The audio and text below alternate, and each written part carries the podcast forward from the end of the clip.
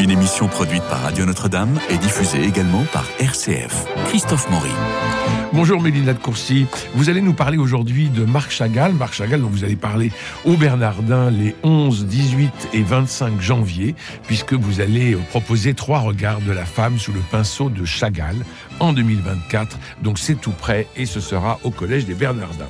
Pour le moment, on imagine euh, l'étonnement ou le scandale des spectateurs de l'Opéra Garnier en découvrant le plafond redessiné par Chagall à la demande d'André Malraux. Le plafond fut inauguré le 23 septembre 1964. Il est constitué de 12 panneaux et un panneau circulaire central de toile monté sur une armature de plastique, ce qui représente quand même 240 mètres euh, à peindre. Et signé par l'artiste sur le panneau central et sur le panneau principal, Chagall Marc 1964. Alors c'est surtout l'incohérence de placer une œuvre contemporaine et surréaliste au milieu du décor néoclassique du Second Empire qui a dérangé. C'est un argument farouchement défendu et notamment par euh, les ayants droit actuellement du peintre qui est caché par Chagall. Alors comme on est en France, j'imagine que ça pourra faire une polémique et j'imagine qu'on pourra même retirer les panneaux de Chagall et qu'on fera un musée spécial euh, à côté pour montrer ce que fut le plafond de l'Opéra Garnier par Marc Chagall. Mais ça, c'est typiquement français. Mais j'espère que ça ne se fera pas parce que personnellement, j'aime énormément ce, ce, plafond. L'histoire raconte que, en prenant conscience du caractère un peu triste de la salle de l'Opéra Garnier, André Malraux avait décidé de faire appel à un artiste contemporain pour imaginer un nouveau plafond. Alors, comme il était très admirateur et très ami de Chagall, il, a fait, lui a fait appel, et puis à cette époque, le peintre travaillait sur les vitraux d'une synagogue à Jérusalem. Alors, il avait par ailleurs déjà travaillé pour le monde de l'opéra et du ballet avec la création des décors et costumes de l'oiseau de feu, Daphnis et Chloé, ou encore la flûte enchantée. Le plafond va être réalisé en un an. Ce plafond rassemble tout ce que fait Chagall, couleurs, foisonnement de personnages ailés, de fleurs d'instruments. On a même voir, on peut même voir le peintre lui-même, mais aussi André Malraux qui apparaît dans le panneau dédié à Péléas et Mélisande de Debussy. La fresque rend en effet hommage à 14 compositeurs et à leurs œuvres. Alors, en dessous du de la, des toiles de, Chagall, il y a un plafond très classique signé Jules Eugène Leneveu, qui était né en 1819 et mort en 1898, qui avait eu un grand prix de Rome et qui avait réalisé ce, ce plafond en 1872, qu'il intitulait Les muses et les heures du jour et de la nuit. Ce plafond d'origine n'a pas été détruit, comme je vous l'ai dit, et les 24 panneaux de Chagall sur euh, résine de polyester démontable ont été placés euh, dessus.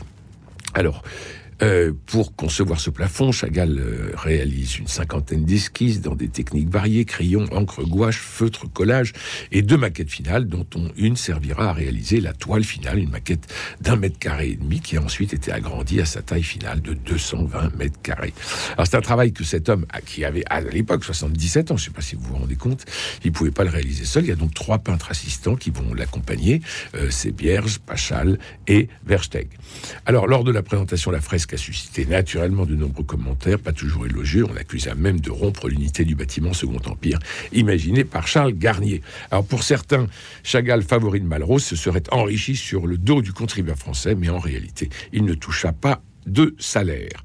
Alors c'est notamment cet ensemble d'œuvres, 39 dessins en tout, auxquels s'ajoutent d'autres œuvres liées notamment au ballet de l'oiseau de feu, tout comme cinq céramiques et sept sculptures, qui sont présentées actuellement dans l'exposition Chagall à l'œuvre. Le tout est entré en collection en 2022 grâce à la générosité de Bella et Méré Meyer, les petites filles de l'artiste. Cette exposition, vous l'avez vue, moi pas. Eh bien, j'ai essayé deux fois. Et à la troisième, j'ai décidé de venir vous en parler sans l'avoir vu. Voilà. Mais euh, sur catalogue, voilà. Alors, en revanche, euh, Christophe, il faut quand même dire que euh, cette donation de Bella et Mérette Meyer, qui sont deux sœurs jumelles, hein, mhm. deux petites filles de, Chagall, les, deux sœurs jumelles de la, de la fille de Chagall, Ida, qui, ont, qui, qui, a eu trois enfants, c'est tout à fait intéressant parce que ça nous permet d'entrer dans le processus créatif de ce fameux plafond de l'Opéra Garnier dont vous venez brillamment de parler et nous faire prendre conscience à quel point la musique joue un rôle fondamental dans l'œuvre de Chagall. Elle est liée étroitement à sa vocation d'artiste et on va le voir après à travers une autre exposition sur Chagall dont nous allons vous parler et qui se passe à la piscine de Roubaix. Roubaix, euh, vous pouvez nous écouter sur 95.1. Exactement. Donc nous faisons ainsi un lien grâce à ce vent chagallien qui souffle sur la France qui se passe? Eh bien, il se passe que même si Beaubourg est fermé, nous pouvons parler du plafond de l'Opéra et qu'à Paris, vous avez aussi, à l'Atelier des Lumières et jusqu'au 7 janvier 2024, une présentation euh, de Chagall dans cet Atelier des Lumières où, où en, plus grand que nature, les œuvres sont projetées de manière extraordinaire comme un kaléidoscope. Ça s'appelle une exposition immersive. Et voilà, on plonge dans l'œuvre de, de l'artiste. Donc trois lieux finalement, dont deux certainement accessibles. Peut-être que Beaubourg réouvrira on ne sait quand.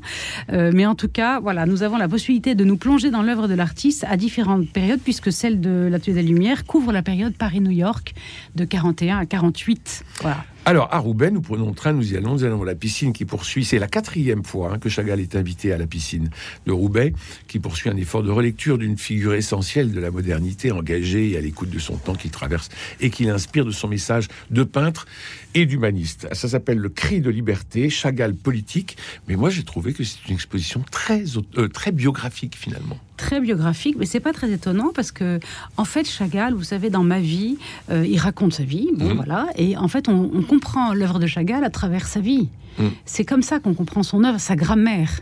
Il y a beaucoup de gens qui me disent Ah, le plafond de l'Opéra de Paris, j'aime pas du tout. Parce qu'on ne comprend pas sa grammaire, on ne la connaît pas.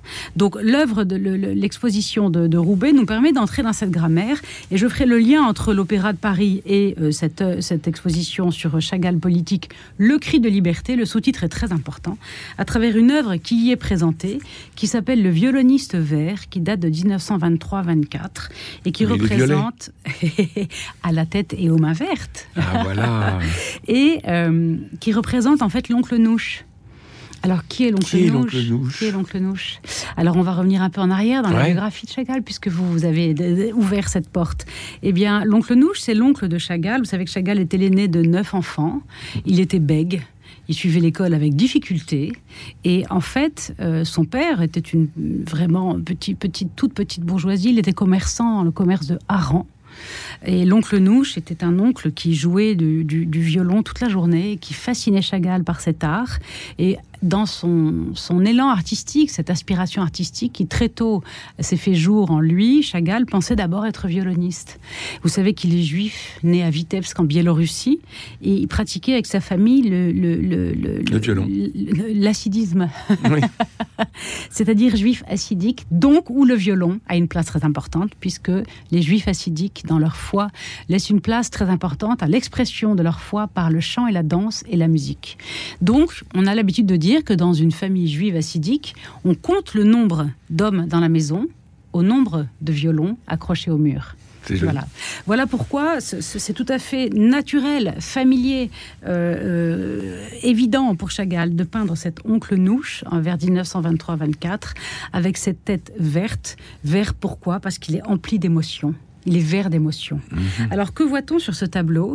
Nous voyons cet homme euh, très grand dans un, tableau qui ne l'est pas moins, 1m97 sur 1m8, donc ah c'est un grand format. Grand format en hauteur, où cet homme avec un grand manteau et une casquette verte traité à la manière cubiste, comme vous pouvez le remarquer, Christophe. Pourquoi? Parce que en 1909, Chagall a quitté Vitebsk contre l'interdiction formelle dans l'Empire russe. Il vivait dans un ghetto, les Chettelt de Vitebsk, de circuler il a pris le, risque d'aller à Saint-Pétersbourg avec, dit-il, 9 roubles en poche pour essayer d'intégrer une école d'art. Il en a d'ailleurs loupé deux. Mmh. Il a été finalement heureusement pris à la troisième. Et là, il n'avait pas l'air très très doué hein, au départ. voilà, c'est ça. Et ce qui est extraordinaire dans cette exposition de Roubaix, c'est qu'on on, poursuit, on, fait avec, l'exposition, avec toutes les œuvres présentées, l'extraordinaire itinéraire, parcours insoupçonné de cet artiste, à la fois peintre, céramiste, euh, artiste de vitrail et sculpteur. Et donc, et graveur aussi d'ailleurs. Et donc, on voit bien avec cet oncle Nouche euh, que euh, Chagall a, dès 1910, il est parti à Paris, c'était son rêve parce que à Saint-Pétersbourg, il découvre les avant-gardistes parisiens et il, a une bourse il part à Paris, il arrive à Paris en 1910 et il découvre tout l'art de l'avant-garde parisienne. Il s'installe à la ruche et très vite, il capte les codes de cette avant-garde. Et cet oncle Nouche de 1923, qui est typiquement dans le folklore russe, et pourtant traité avec le talent, les qualités, euh, euh, les qualifications de, cette, de cette avant-garde parisienne. Son manteau est peint en grand aplat de couleurs juxtaposées, euh, avec des formes géométriques. Le corps lui-même est géométrisé. Sur les, bas, les manches, les jambes du pantalon sont dessinées des maisons. Et ce, ce personnage, qui jouant du violon au visage vert, est suspendu dans le, au-dessus de la rue de Vitebsk. Et nous reconnaissons Vitebsk aux maisons en bois euh, que Chagall peint, qui sont le signe de son enfance, et surtout le signe toujours, toujours représentatif de Vitebsk, c'est euh, la cathédrale orthodoxe avec ses, ses, bulbes bleus et sa croix dorée qui s'élève dans le ciel de Vitebsk, parce que du Stelt où il était, il voyait, il avait vu de l'autre côté du fleuve sur cette cathédrale. Donc, dès que Chagall représente Vitebsk, nous avons la présence de cette cathédrale orthodoxe. N'est-ce pas paradoxal, Christophe, pour un juif? Mais oui. Voilà. Donc, Qu'est-ce que ça montre, ce, ce tableau Ce qui est extraordinaire, c'est qu'il n'y a absolument pas l'idée de la perspective. Et ça lui est complètement égal, puisqu'il a adopté, il a adopté le, schéma cubiste. Absolument. Donc on n'est plus du tout dans la représentation, il est toujours dans le figuratif. On reconnaît parfaitement que cet homme, il n'a pas le visage aussi euh, euh, déformé par le cubisme que l'ont fait, fait Braque et Picasso, par mhm. exemple, pour le portrait de Kahnweiler. C'est le, le, tableau qui me vient à l'esprit. Mais nous voyons ici toute la grammaire de Chagall, avec le village, la poésie de l'artiste, l'homme volant qui représente celui qui, qui vole au-dessus du village et qui est celui qui va apporter un message au monde. Et pourquoi est-ce que je parle de la musique entre l'opéra et cette exposition de Roubaix? Parce que pour Chagall, l'art passe d'abord par la musique. Et cette dimension artistique qui est, qui, est née dans son cœur, au, fond, tout au fond de son cœur, elle est née grâce à cet oncle Nouche. Et pour lui, l'artiste universel, c'est le musicien. Et il disait, la couleur et la musique du dessin. Exactement. Et donc, pour l'Opéra de Paris, dont vous parliez tout à l'heure, par exemple, il a créé son décor en rythme et en son, mm. comme on le fait pour une œuvre musicale. Donc, il est totalement en phase avec, euh, avec cette, cette, dimension musicale.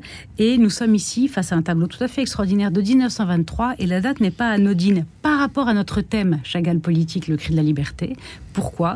Parce que après la révolution de 1917, les artistes ont été libérés, entre guillemets, en Russie. Et on leur a confié les écoles d'art, enfin. Kiev, Moscou, et Chagall s'est retrouvé en charge de l'école d'art de Vitebsk, son village d'enfance. Entre-temps, il était parti en France, revenu en France. La guerre avait éclaté en 1914, il s'est retrouvé bloqué euh, à Vitebsk, où il s'est marié avec Bella, Premier mariage. Premier mariage, Bella, l'amour de sa vie, sa muse, sa protectrice, son inspiratrice, sa femme chérie adorée, et la mère de Ida, sa fille. Et, euh, et, et, puis en 1914, euh, il avait commencé à beaucoup, beaucoup exposer en Allemagne, où il était très connu. Et après 1917, il s'est vu confier l'école d'art de Vitebsk, donc avec toute cette possibilité pour les juifs qui ne vivaient donc plus en ghetto, euh, de cultiver, travailler, approfondir toutes les dimensions et les contours de ce que pourrait être un art juif. Et c'est là où euh, cette exposition nous intéresse au plus haut point. Et en 23, on est un an avant l'accession au pouvoir de Staline. Exactement. Et donc, jusqu'en 22-23, il y a cette liberté. Et puis, dès 21-22, en fait, les politiques reprennent, mmh. remettent la main sur la culture et le pouvoir artistique euh, ainsi. Et donc, Chagall déchante. Mais il y a eu quand même cette tentative de, d'essayer de, définir les contours d'un art purement juif en Russie. Et on le voit très bien avec ce deuxième tableau tout à fait extraordinaire, une de mes œuvres favorites, qui s'appelle Le rabbin en noir et blanc ou Le juif en prière 1923, qui est à Chicago, et qui représente toujours dans le style euh, et la, la configuration d'un style cubiste, un rabbin typiquement en prière, c'est-à-dire revêtu du talit, ce châle blanc à raies noires, qui est le châle de prière que revêtent les juifs quand ils se mettent en prière. Et là, il est particulièrement réaliste. Très. Et avec sur la tête la boîte noire des téphilines qui, mmh. qui, qui renferme euh, des versets de la Torah. Et autour des mains, c'est lanière de cuir et du poignet, c'est lanière de cuir que l'on voit même sur les juifs peints par Rembrandt. Hein. ça n'a pas changé.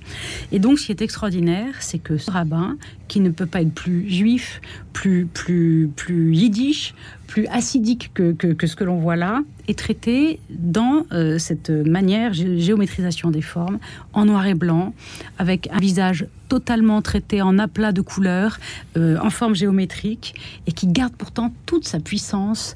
Euh, un peu un visage à la Goya, non? Ah oui, quelque chose de très allongé, effectivement, avec des ombres et des lumières, un regard totalement dans le vide, complètement inspiré. On voit bien que ce regard est tourné vers l'intérieur, vers la prière. Donc il capte en même temps quelque chose de typiquement juif. Mm. Et c'est là où c'est très intéressant pour nous, c'est que Chagall, en fait, n'a jamais rien renié de ce qu'il est. Il est toujours resté tout juif, tout russe, et devenu peintre avant-gardiste, tout moderne et il n'a jamais rien renié de cela. Ces trois aspects de sa vie, il les a toujours cultivés en même temps. C'est pour ça que ses compositions sont d'une inspiration folle et qu'elles ont subjugué les surréalistes, André Breton en particulier. C'est cette identité très forte qui donne la force de sa peinture. En particulier. Et surtout quand il arrive à Paris. Oui. Parce qu'il est encore pétri de son village. Et, Chagall, c'est un grand nostalgique, c'est un grand sentimental. C'est un russe. C'est un russe, c'est un slave. Et c'est aussi un très grand croyant. Très grand croyant. Donc, il, il, est un grand amoureux de sa femme et de son village et de ses parents, etc. Donc, il, ne renie rien. Et, pour autant, il n'y a pas de nostalgie. Non, il met tout sur la table et il passe tout au crible de l'art moderne. Et donc, tout apparaît, tout transparaît et tout euh, persiste c'est extraordinaire. Et alors André Breton, il s'est subjugué. Oui. Complètement subjugué. Il a voulu l'embarquer dans le surréalisme, et Chagall, on ne l'embarque pas comme ça. Non. voilà. Alors justement, par rapport à... Il fallait qu'il reste lui-même profondément. Oui, c'est ça. Et donc, à partir de 1922, il y a quand même cette, cette, cette menace bolchevique qui, se, qui se précise. Communiste. Communiste, qui se précise. Donc, il va quitter en fait la Russie il arrive à Paris et, nous avons ce tableau tout à fait extraordinaire qui s'appelle Au-dessus de Vitebsk de 1922, qui est à Zurich, qui représente un juif errant avec baluchon, casquette et bâton, volant mmh. au-dessus d'une rue de Vitebsk enneigée. Et, euh, et regardez la structure du tableau, elle est coupée à la moitié. On a la moitié de neige et l'autre moitié qui est habitée à la fois par les maisons, les toits, naturellement la, cathédrale, et de derrière la cathédrale, comme une ombre, passe le juif errant. Mais cette, cette façon extrêmement euh, euh, nette de couper la toile en deux est, assez remarquable et je trouve assez rare chez Chagall, puisque Chagall a tendance à mettre un peu des tas de choses partout, euh, des petites choses, des gens volent, qui volent ou des enfants ou des petits symboles. Là, au contraire, il nous laisse la, la neige quasiment immaculée. C'est tout à fait ça. Alors en plus, cette neige immaculée, elle est, elle est, elle est habitée. Elle est habitée du, passage des, des, euh, traîneaux. il y a des traces. il y a des traces. Elle est, il y a des ombres qui sont le reflet des, toits bleus de l'Église orthodoxe. il y a beaucoup de poésie dans cette neige, hein, mm. extraordinaire. Mais ce qui est très intéressant dans ce, dans ce tableau, c'est l'apparition du juif errant. Ah le personnage du juif errant. Alors le personnage juif errant, c'est le personnage de, Chagall lui-même. Hein. On va, va pas, se raconter tellement d'histoires. C'est le personnage de Chagall lui-même, et c'est un personnage qui porte une, une canne. Pourquoi? Parce qu'il est en marche. Euh, ça veut dire qu'il ne peut plus habiter le sol natal. Euh, il a cette casquette parce que euh, il est contre tous les vents et, il avance tout seul face à l'adversité. Et son baluchon sur l'épaule est plein il est rempli. De quoi est-il rempli? De toute cette culture juive, de tout cet acquis, de toute cette tradition de la communauté juive qui existe partout où se trouve le juif errant. Donc c'est l'image d'une fête de la diaspora, de cette, cette population juive éparpillée dans le monde entier, mais qui existe de manière communautariste autour de sa, de sa, de sa tradition, de son rite. Et de son bagage. Et de son bagage. Donc c'est d'une poésie et il y, a quand même une forme de, de tristesse un peu hein, dans ce tableau parce oui, que... mais il n'y a, pas, a pas de mélancolie. Non, pas du ça, C'est ça qui est incroyable chez Chagall, c'est qu'il euh, il y a une tristesse parce qu'il y a le froid et la solitude. Mais euh, donc on associe ça à la tristesse. Mais en réalité, on a un, un, mouvement et un mouvement dans un grand moment de silence et de lumière. Et de couleurs. Et de couleurs. Puisque nous avons sur cette neige blanche cette rambarde verte qui passe au-dessus du fleuve glacé de la Dniepr, et au bout duquel euh, nous arrivons sur une, maison à la façade rouge. Donc c'est comme un rubis et une émeraude hein, qui, qui, sont comme deux joyaux. Et juste sur le bord de cette barrière verte se dressent les toits pentus euh, géométriques et les bulbes arrondis de la cathédrale orthodoxe qui sont bleus. Donc il y a, ces notions de couleurs très fortes qui habitent de toute façon toute l'œuvre de Chagall. Et le bulbe central qui est coupé. Absolument. Ça, c'est étonnant. Oui, tout à fait. Et donc, à partir de 1923, Chagall arrive en France et euh, il avait dit en France, je, c'est là où j'ai découvert la lumière. en Russie, tout est brun, sombre, noir. Et en France, tout respire la lumière, tout vibre, tout brille. Donc, nous avons ici un espèce de manifeste qui est un peu une réponse à ce juif errant au-dessus euh, des toits de Vitebsk, qui s'appelle L'homme coq au-dessus de Vitebsk de 1925, où en fait Chagall, ayant quitté la Russie, déçu par cet élan euh, complètement brisé euh, de, la libération des arts et, du, pouvoir par l'art, peint ce tableau tout à fait extraordinaire de neige, comme le précédent, même point de vue que le précédent. La cathédrale orthodoxe est toute sombre, les, toits sont recouverts de neige, et dans le ciel, ça n'est pas un juif errant, c'est un homme coq portant une lanterne. Et là, nous entrons de plein pied dans la grammaire de Chagall. Qu'est-ce que ça veut dire? Sur ce ciel de plomb teinté de brun et de pourpre, cet homme coq est en lévitation au-dessus de la rue, au-dessus de la neige, au-dessus de la, nuit, et il porte une lanterne. Pourquoi un homme coq en saltimbanque? Le coq, c'est l'image du renouveau. Le coq dans la basse-cour, le matin, c'est lui qui chante le jour nouveau. Donc le coq, c'est l'image du renouveau, du jour qui va se lever. Donc d'un jour à venir, donc de quelque chose qui est renouvelé, qui est nouveau. Ici, nous voyons qu'il est en habit de clown avec euh, une collerette de saltimbanque et un grand manteau de clown à gros boutons. Mmh. Donc, c'est le monde du cirque. Hein, et donc de la joie. Mmh. Voilà. Et cet homme coq porte dans la main une lanterne allumée qui est le seul élément de lumière dans cette toile très sombre. Pourquoi? Parce que l'homme coq en clown et en saltimbanque, c'est l'artiste. C'est celui qui porte le message d'espoir qu'est cette lumière dans le monde qui commence à s'assombrir, comme est sombre ce ciel dans ce tableau très noir.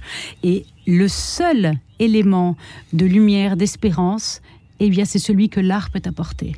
Et celui qui le porte, c'est lui, c'est Chagall.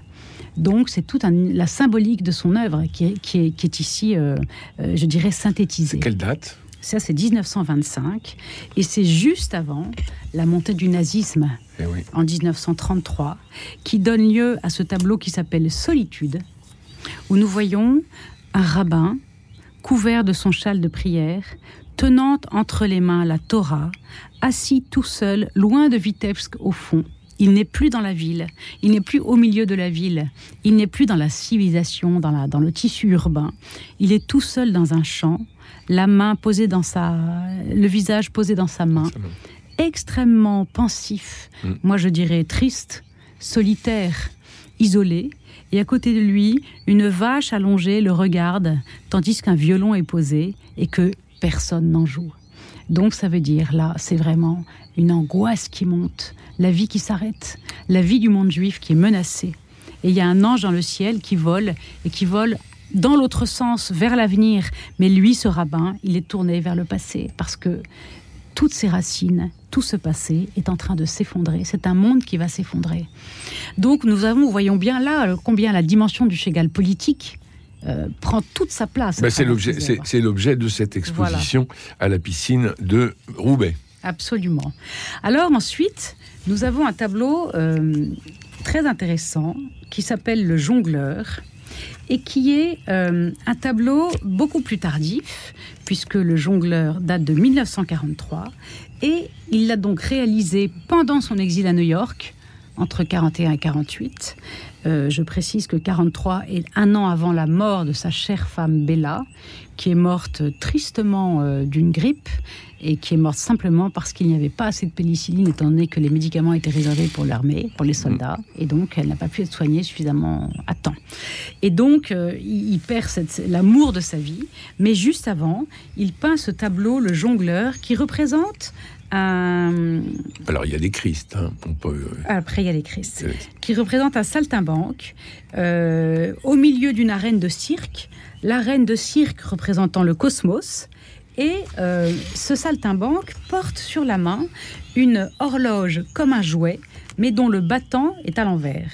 Ce qui signifie que nous cette horloge a sonné la fin de la culture, la fin du monde de l'art, la fin du monde de la culture. Et c'est terrible parce que c'est ce monde de l'art et ce monde de la culture qui, pour Chagall, est porteur d'espérance, est porteur d'un message que le monde peut recevoir, qui est celui de l'espérance. Eh bien, nous allons rester sur cette espérance, euh, Mélina de Courcy. Je rappelle que on vous retrouvera euh, le 11 janvier pour Bella, un amour éperdu. Le 18 janvier, double portrait au verre de vin. Au verre de vin ou L'amour en fusion, le 25 janvier, la bien-aimée du Cantique des Cantiques, au Collège des Bernardins. Trois rendez-vous sur euh, la femme sous le pinceau de Chagall avec vous, mais Lina de Courcy.